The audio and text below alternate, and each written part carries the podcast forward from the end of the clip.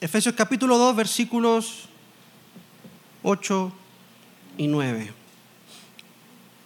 Una vez que usted lo encuentre, le voy a pedir que por favor se ponga de pie y si no lo ha encontrado o no tiene Biblia, también le voy a pedir que se ponga de pie en reverencia a la palabra del Señor. Dice así, porque por gracia habéis sido salvados por medio de la fe. Y esto no de vosotros, sino que es don de Dios, no por obras, para que nadie se gloríe. Oremos.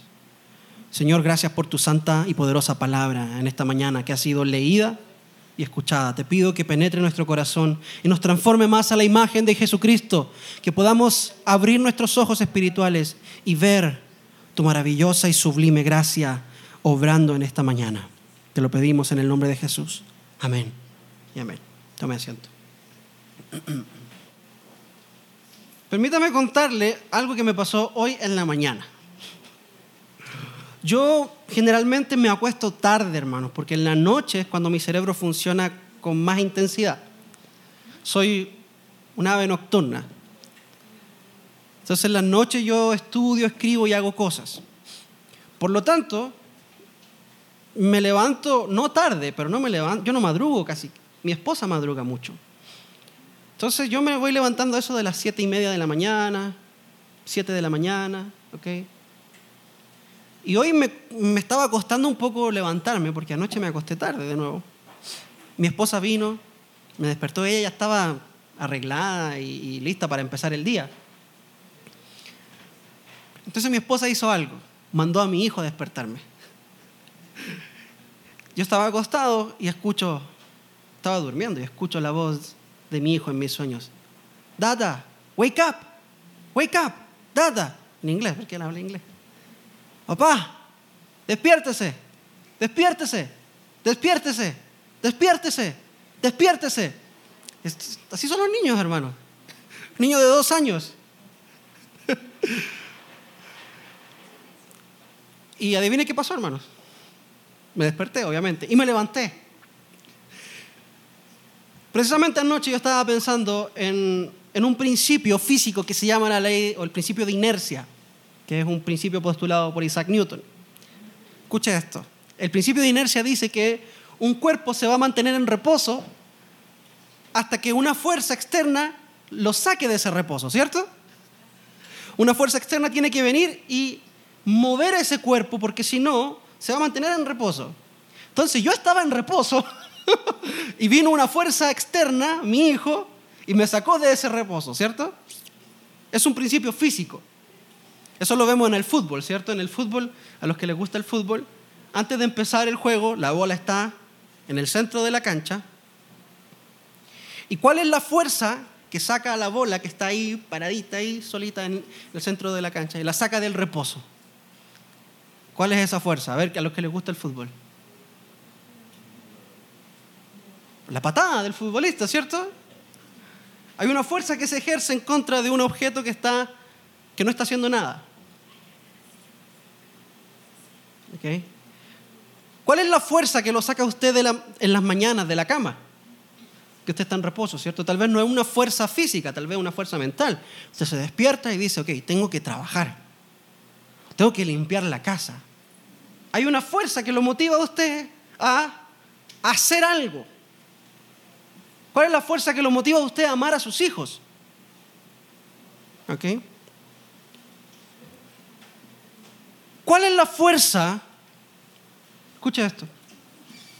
¿Cuál es la fuerza que mueve a Dios a buscar al hombre para reconciliarse con Él? ¿Cuál es la fuerza con la cual Dios se mueve para reconciliarse con el hombre una y otra y otra vez. Porque si hay algo que vemos en la escritura, desde Génesis capítulo 3, cuando el hombre cae, hasta Apocalipsis, es que Dios se acerca al hombre, lo busca, lo atrae a sí mismo, se reconcilia con él, le da su amor, lo bendice. ¿Cuál es la fuerza que mueve a Dios a actuar de esta forma con el hombre. Y este es el mensaje que le quiero dar hoy en esta mañana, hermanos, y este es el grito de los reformadores, porque recuerde que estamos viendo las cinco solas de la reforma, mirando hacia la celebración de los 504 años de la reforma protestante. Y la reforma protestante fue una serie de protestas, de, sí, protestas a las enseñanzas del catolicismo romano en la Edad Media. El catolicismo romano enseñaba algo, pero los reformadores, Martín Lutero, Zwinglio, Calvino, Wycliffe, todos estos reformadores, incluso Erasmo de Rotterdam, un montón de otros hombres, decían, no, no, suave, algo anda mal en la enseñanza de Roma. La Biblia enseña otra cosa. Y cuando se trata de la salvación, Roma enseñaba algo. Y los reformadores comenzaron a estudiar la escritura y se dieron cuenta de otra cosa con respecto a lo que mueve a Dios para salvar al hombre, para alcanzarlo, para estirar su mano en favor de él y bendecirlo y derramar sus bendiciones. ¿Cuál es la fuerza que mueve a Dios? Esto es lo que yo le quiero decir en esta mañana, hermanos. La salvación es otorgada al hombre solamente, únicamente, por el favor inmerecido de Dios sin la intervención de las obras humanas, sin la intervención de ningún mérito humano. La salvación, la razón por la cual Dios se acerca al hombre, es solamente por su gracia. Solamente por su gracia. Cantábamos, gracia sublime. La gracia de Dios es ese favor inmerecido que nosotros recibimos Y los reformadores levantaron su voz en el siglo XVI para decir, la salvación es solamente por gracia. ¿Cómo sabemos eso? Porque la escritura lo dice. Y la semana pasada vimos sola escritura, ¿cierto? Estamos viendo las cinco solas. Sola escritura, sola gracia. La próxima semana vamos a ver sola fe. Y después, solo Cristo. Y por último, solo a Dios la gloria. Son cinco doctrinas que protestan con respecto a las enseñanzas de Roma, del catolicismo romano. Cuando digo Roma me refiero al catolicismo romano, para que sepa. ¿Está conmigo? Ahora, ¿por qué los reformadores necesitaban levantar la voz tan fuertemente y decir, no, no, no, suave, es por gracia solamente? ¿Por qué era importante hacer esta lucha, esta lucha de ideas? ¿Qué era lo que enseñaba Roma? ¿Qué tan diferente era la enseñanza, o es todavía hasta el día de hoy, la enseñanza del catolicismo romano con respecto a esta motivación de Dios para salvar al hombre? ¿Qué es lo que enseña Roma acerca de la salvación? ¿Y por qué es tan diferente? ¿Y por qué los reformadores fueron tan tajantes de decir, no, no, momento, es solo por gracia? Lo que enseña Roma es lo siguiente. Roma enseña que sí, la salvación también es por gracia. Pero pero esa gracia va acompañada de ciertas acciones humanas que colaboran con la gracia para alcanzar la salvación. No es solamente la gracia para Roma, es la gracia más mis acciones que yo puedo hacer para acercarme a Dios y para ser salvado. Para Roma el hombre colabora con Dios, trabajan juntos para ser salvados. ¿Está conmigo? ¿Me va siguiendo? ¿Sí? Para Roma yo soy un contribuyente en la salvación mía. Y los reformadores comenzaron a ver en la escritura y se dieron cuenta, no, no, no, no, momento, momento. El hombre no participa en su salvación, Dios nos salva solamente por su gracia. Y Roma decía, no, no, no, el hombre libremente se acerca a Dios, busca a Dios, dispone su corazón para recibir la gracia. El hombre tiene la capacidad de buscar a Dios. ¿Cuál es el problema con esta enseñanza que incluso dentro de muchas iglesias evangélicas se enseña? ¿Cuál es el problema con esta enseñanza? Es que esta enseñanza no considera escúchame bien, no considera cuál es la condición del ser humano antes de que la gracia de Dios venga a él. Ese es el problema, que ellos no están considerando en qué condición está el hombre antes de que la gracia venga. Y eso es lo que nos dice Pablo, los primeros tres versículos de este capítulo, del capítulo 2. No los leímos, pero los vamos a ver ahora. Vean lo que Pablo dice, versículo 1, 2 y 3 del capítulo 2. Él os dio vida a vosotros que estabais muertos en vuestros delitos y pecados. Pablo está explicándole a los Efesios que antes de que la gracia de Dios viniera a ellos, y al igual a nosotros, antes de que la gracia de Dios viniera a usted, a usted, a usted, a usted y a mí, estábamos, ¿cómo? ¿Qué dice el texto? Muertos. Muertos en sus delitos y pecados, espiritualmente muertos, hermanos. Y solamente el muerto puede hacer una cosa. ¿Sabe lo que el muerto puede hacer? Seguir estando muerto. Una persona que está muerta, hermanos, lo único que puede hacer es seguir estando muerto. Y puede hacer otra cosa más. Podrirse. Seguir contaminándose, seguir entrando en un estado de descomposición. Entonces, hermano, una persona que está muerta lo único que puede hacer es seguir estando muerta y cada vez más seguir decayendo y decayendo y decayendo y decayendo, porque ese es el estado de la muerte. Cuando nuestro cuerpo muere, no puede hacer otra cosa más que seguir estando muerto y seguir decayendo en su condición, pudriéndose, apestando cada día más, hasta que un día no queda nada. Esa es la condición del hombre antes de que la gracia venga. Y este estado de muerte espiritual compete a las cosas de Dios, hermanos, porque si bien estábamos muertos espiritualmente, Pablo dice que éramos esclavos también.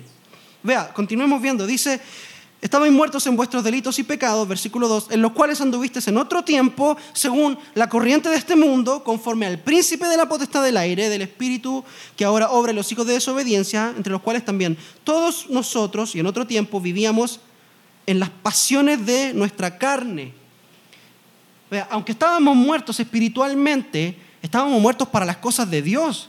¿Por qué? Porque el apóstol dice que éramos esclavos de el mundo, la corriente de este mundo, del príncipe de la potestad del aire, también conocido como Satanás, el diablo, y seguíamos las pasiones de nuestra propia carne. ¿Te has escuchado que yo le he dicho varias veces que nuestra lucha espiritual es contra tres enemigos? El mundo, el diablo y la carne. El mundo, el diablo y la carne. ¿Y por qué son nuestros enemigos? Porque antes de venir a Cristo, ellos eran nuestros señores, eran nuestros esclavizadores. No teníamos voluntad propia, nuestra voluntad estaba determinada por lo que el mundo, el diablo y la carne querían de nosotros. Vean la condición del ser humano antes de que la gracia de Dios venga a él.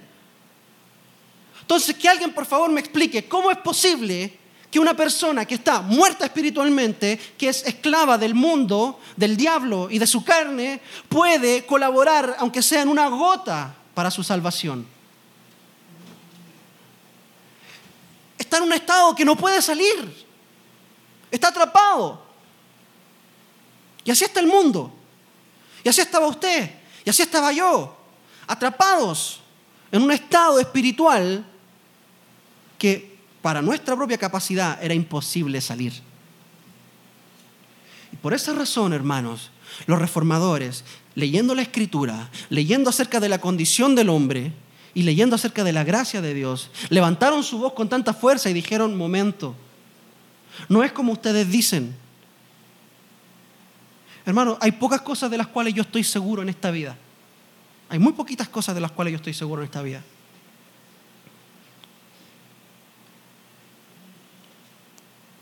Pero hay una cosa de la cual estoy completamente seguro.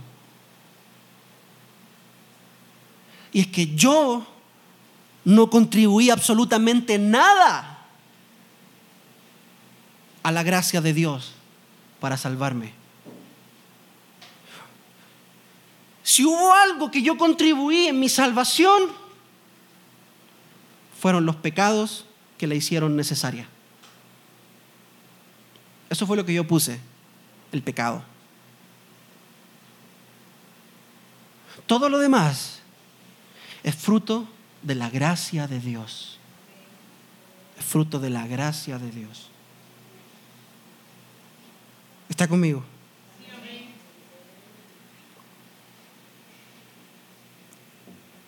Y esta es la declaración de los reformadores. Y este es el grito de victoria de la iglesia. La salvación viene al hombre solamente por la gracia. Hermano, esta es nuestra gloria. Esa es nuestra gloria. Que tenemos un Dios lleno de gracia. ¿Y qué es la gracia? Como le dije hace un ratito, es el favor inmerecido de Dios. No hay obra humana que contribuya a esta salvación, a esta gracia. Yendo a una definición un poco más profunda de la gracia, la gracia es la virtud divina por la cual Dios favorece al impío. Por la cual Dios favorece al impío. Pero, momento, momento. ¿Cómo es posible que Dios favorezca al impío? Bueno, eso lo vamos a ver en un par de semanas más. Estoy haciendo ahí un cliffhanger. ¿Sabe lo que es un cliffhanger? Un cliffhanger es cuando por ejemplo, las películas de Marvel, cuando termina una, lo dejan inmediatamente a uno conectado para la siguiente película, ¿cierto? ¿Alguna vez ha visto esas películas? Son bien entretenidas. O cuando termina una serie, un episodio, y pasa algo al puro final, para que usted vea el próximo. Entonces aquí le estoy diciendo, lo vamos a ver en próximos sermones. ¿Cómo es posible que Dios favorezca al impío? Porque la gracia es la virtud divina por la cual Dios favorece al impío. Y a veces, hermanos, nosotros tratamos la palabra gracia y misericordia como si fueran sinónimos. Y se parecen mucho, honestamente. Se parecen mucho, son casi iguales. Pero hay una pequeña diferencia. Escucha esto con mucha atención. La gracia, perdón, la misericordia, voy a partir con la misericordia. La misericordia es no darle al impío lo que él merece. ¿Cierto? no darle al criminal lo que él merece. Entonces, por ejemplo, si tenemos un criminal que fue condenado a, la pena de muerte, a la silla eléctrica, qué sé yo, o a ser fusilado, la misericordia sería no fusilarlo, no darle la pena de muerte, queda en la cárcel, pero no le damos la pena de muerte, ¿cierto? Eso es misericordia, es un acto de misericordia. Ahora, la gracia es darle al criminal o al pecador, al impío, lo que él no merece. Si por un lado con la misericordia no le damos lo que se merece, su castigo, la gracia le da al impío lo que él no merece, lo bendice. Entonces, si la misericordia es no ejecutar al criminal que merece ser ejecutado, la gracia es tomar a ese criminal, sacarlo de la cárcel, limpiar sus antecedentes penales, restaurarlo a su familia y restaurarlo a su trabajo y a la sociedad. Entonces Dios, hermanos, no solamente ha tenido misericordia de nosotros, no solamente nos ha librado del fuego del infierno, sino que también nos ha sacado y nos ha sentado en lugares celestiales juntamente con Cristo. Eso es lo que Pablo dice. Eso es lo que Pablo dice aquí en el capítulo 2, en el versículo 6, con Él nos resucitó y en Él nos sentó en lugares celestiales en Cristo Jesús. No solamente nos libró del infierno, nos llenó de bendiciones. Dios habría sido muy misericordioso si simplemente nos hubiera librado del infierno y nos hubiera puesto en medio del desierto. Y ahí se queda para siempre. Pero no, ¿qué hizo? Nos tomó, nos sentó juntamente con Cristo, nos hizo embajadores, como dice segunda de Corintios, embajadores de Cristo, nos hizo su hijo, nos sentó a la mesa, nos llenó de bendiciones, nos dio una familia y nos permite disfrutar de su presencia. Eso es gracia. Eso es gracia, hermanos. Y eso es lo que mueve a Dios. No lo mueve nada que yo tenga. No lo mueve nada que yo haga. ¿Y sabe qué es lo más hermoso? Yo partí dándole el ejemplo del el principio de inercia. Es un ejemplo nada más, hermanos. Es una ilustración. Porque para sacar del reposo un cuerpo necesito agregar una fuerza externa. Pero ¿sabe qué? La gracia no es una fuerza externa a Dios. La gracia de Dios está en Él. Él mismo es su propio motivador. Él es la fuente de gracia. Él es la fuente de amor. Ahora, ¿cómo es esta gracia? ¿Cómo la Biblia describe esta gracia? La Biblia describe esta gracia como una gracia soberana. ¿Qué significa que es soberana? Que todos los aspectos de nuestra vida cristiana deben ser gobernados por esta gracia. Vea, no solamente somos salvos por gracia, también somos santificados por gracia. ¿Qué es ser santificado? Es ser hecho cada día más a la imagen de Cristo. Somos santificados por gracia, hermanos. Fuimos escogidos por gracia. Antes de la fundación del mundo, ¿usted sabe que Dios lo escogió a usted? Y no lo escogió por algo que Él haya visto en usted, como dicen algunos. No es que Dios miró en el futuro y vio que yo iba a escogerlo a Él. No, no, no, no, no. Dios lo escogió a usted antes de la fundación del mundo por su gracia. Fue su decisión, no la suya. Somos preservados hasta el final por la gracia de Dios. Hermanos, todo nuestro caminar cristiano, todo nuestro caminar cristiano, por favor, ponga mucha atención a esto. Todo nuestro caminar cristiano es por gracia. Todo. Todo nuestro caminar cristiano es por la virtud de Dios en nosotros. Dígame si eso no nos permite descansar. Porque en lugar de pensar cada mañana, hoy tengo que ser un buen cristiano, hoy tengo que ser un buen cristiano, hoy tengo que ser un buen cristiano. No, hermanos, hoy vístase de la gracia de Dios. Porque no se trata de quién tiene el mejor rendimiento cristiano, ¿cierto? Hermanos, no somos carros. A ver quién tiene el mejor rendimiento. No somos automóviles, hermanos. No somos caballos de carrera. Somos hijos de Dios. Y hoy podemos ser buenos hijos de Dios porque la gracia de Dios nos alcanza, nos viste, nos cubre, nos toma y nos lleva hacia donde Dios nos quiere llevar. Esa es la vida cristiana, hermanos. No se trata de ir a pegarse al pecho. No se trata de caminar 500 kilómetros. No se trata de tirarse al suelo. No se trata de traer ofrendas. Todo eso lo hacemos porque amamos a Dios pero eso no nos hace mejores cristianos. Es la gracia de Dios. Y solamente la gracia de Dios. ¿Está conmigo? Amén. Entonces, esta gracia es soberana, pero también es libre. También es libre. Dios derrama esta gracia sobre quien Él quiere. Y en algún sentido, hermano, Dios ha derramado parte de su gracia sobre toda la humanidad.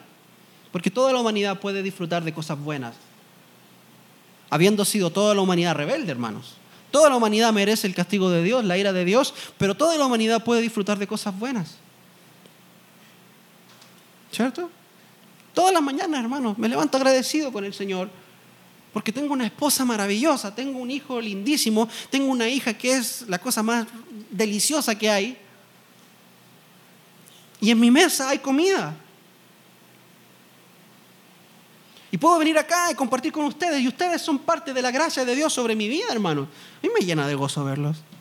No sé si a usted le da gozo verme a mí, pero eso es otra cosa. Eso es harina de otro costal. Espero que sí. ¿Ok? Pero de alguna forma todos hemos sido tocados por la gracia de Dios. Pero, pero, la gracia salvífica, la gracia por la cual Dios nos salva, no todos han sido alcanzados por esa gracia. Hay gente en el infierno hoy. Y Dios tiene la libertad de otorgar o retener la gracia de alguien. Dios, puede, Dios le entregó gracia. Hermano, si usted está aquí es porque Dios derramó su gracia salvadora sobre usted. Dios podría haber retenido ese regalo de usted y no habérselo dado, pero Dios la derramó sobre usted. Y usted está acá hoy. Y si no me cree, si lo que estoy diciendo suena como muy... Mm, yo pensaba que Dios quería que todos fueran salvos. Lea Romanos 9. Y vea lo que Dios hace con el faraón. Dios le endurece el corazón al faraón y le dice, te escogí para esto, para mostrar mi poder y mi gloria sobre ti. Te escogí precisamente para hacerte pedazos, para que todos vean que eres solo un hombre y que yo soy el único Dios verdadero. Y uno piensa, wow, Dios podría haber retenido su gracia de mí, pero no lo hizo. Me bañó con su gracia. No fue un poquito, fue abundante, fue mucha, fue sublime y maravillosa. Pero Dios no es deudor de nadie. Dios no me debía nada a mí y me la dio. Hermano, yo no sé si esto usted lo hace pensar y lo hace querer alabar a Dios. Pero esto es glorioso. Y esto causó una división en el mundo, hermanos, porque los reformadores decían, es solo por gracia. Y Roma decía, sí, es por gracia, pero también nosotros colaboramos con Dios. Nosotros también ponemos nuestra parte, ¿cierto? ¿Cierto que sí? No. La Biblia dice otra cosa, porque la Biblia dice muy claramente cuál es mi condición. Es imposible para el hombre colaborar. Ahora, ¿por qué es tan importante? ¿Por qué es tan importante, hermanos? ¿Por qué es tan importante esta lucha por la gracia de Dios? Es importante. ¿Pero por qué? ¿Cuál es la diferencia entre que creamos que solo por gracia y que es por gracia también por obras? ¿Por qué es tan importante? Pablo nos dice por qué es importante. Versículo 9 dice, no es por obras. ¿Para qué? Para que nadie para que nadie se gloríe. Para que nadie se lleve el crédito, únicamente Dios. Cuando nosotros declaramos sola gracia, estamos apuntando a una obra de la cual solamente Dios merece el crédito. Cuando usted y yo decimos sola gracia, no es por mis obras, yo no contribuí nada, ¿qué estamos haciendo? Poniendo el foco sobre Dios. Y estamos entregándole a Dios la gloria que Él merece. Mientras que si decimos que es por gracia más mis obras, estamos poniendo el foco sobre Dios y sobre nosotros. Y yo lo he escuchado, hermanos. He escuchado gente decir esto. Y me arde el corazón. Me entristece mucho que gente cristiana hable de esta forma. No, pero es que yo creí en Dios. Yo hice algo. Por eso es diferente. Esta gente, y yo no entiendo por qué no creen. Pues, pues yo estoy aquí, vea. Obviamente el Señor me escogió a mí, obviamente, porque yo era muy inteligente. Hermano, yo lo he escuchado, no crea que esto es caricatura. No, es que la diferencia es que yo sí, yo sí, yo sí recibí al Señor. Yo, yo le abrí mi corazón al Señor. ¿Cómo eso que yo le abrí mi corazón al Señor? Usted estaba muerto. Usted estaba muerto. Éramos enemigos de Dios. ¿Cómo eso que yo le abrí mi corazón a Dios? ¿Cómo eso que yo acepté al Señor en mi corazón? Usted no aceptó nada, usted recibió al Señor. No es como que usted tenía la capacidad de decir, yo acepté al Señor, sí, yo Señor te acepto. No, hermano, usted era enemigo de usted odiaba a Dios. Usted era enemigo de Dios, éramos enemigos de Dios, hermanos. Fue su gracia la que nos alcanzó.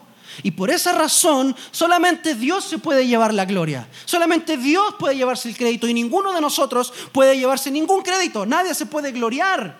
Isaías 42.8 dice que Dios no va a compartir su gloria con nadie. Dios no va a compartir su gloria con nadie. ¿Qué ofrenda le podíamos hacer a Dios, hermanos? ¿Qué sacrificio podíamos presentar delante de Dios si éramos enemigos de Él?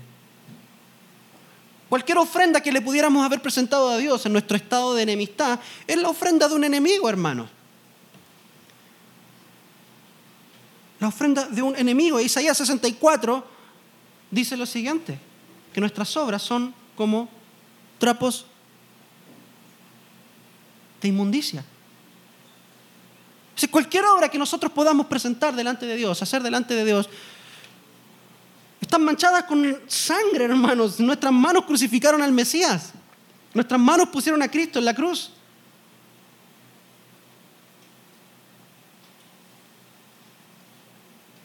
Imagínense que alguien le mata a su hijo y esa persona viene y le trae un ramo de flores con las manos de su hijo manchadas en, sus manos, con las manos del asesino manchadas con la sangre de su hijo. Y le trae un ramo de flores a usted y le dice, tome. Esas son nuestras obras, hermano. delante de Dios.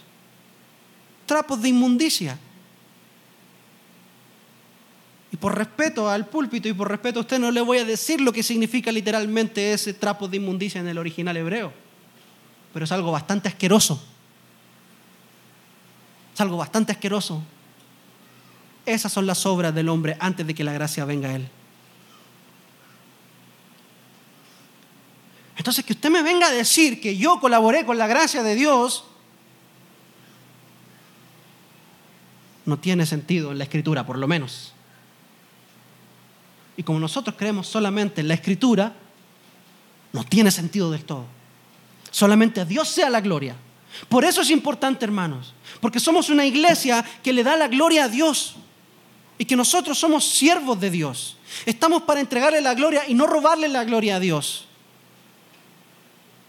Por eso es importante, para que sea solamente Dios exaltado, glorificado y puesto en alto sobre su iglesia. Amén. Le tengo una buena noticia, hermanos. Estoy terminando el sermón. Porque no quiero agregarle nada más a un asunto que es clave, es importante, pero debería ser sencillo de entender para nosotros, hermanos. Sí, es por gracia, pero nosotros no. Es por gracia, solamente por gracia. Su gracia nos alcanzó. Fue voluntad de Dios. Él era libre para entregarnos la gracia o para retenerla y nos la dio. Nosotros estábamos muertos en nuestros delitos y pecados, esclavos del pecado. No había nada que pudiéramos ofrecerle a Dios. Ni los bosques del Líbano tienen suficientes árboles para ofrecer un sacrificio agradable y digno de Dios, ¿qué podíamos ofrecerle a Dios? Nada. Por lo tanto, como es solo por gracia, a Él y solo a Él sea la gloria. A Él y solo a Él sea la gloria hoy, ayer, mañana y para siempre.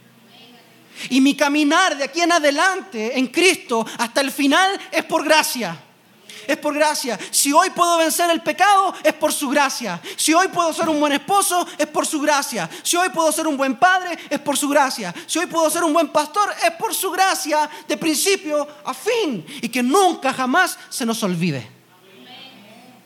A Él sea la gloria. Por los siglos de los siglos. Amén. Amén. Póngase de pie. Y prepare su corazón, hermano. Vamos a orar y a darle gracias al Señor. Gracias por tu gracia, Señor. Gracias por tu amor por nosotros. Gracias por tu bondad maravillosa, derramada a través de la vida y la obra de Jesucristo, el Señor.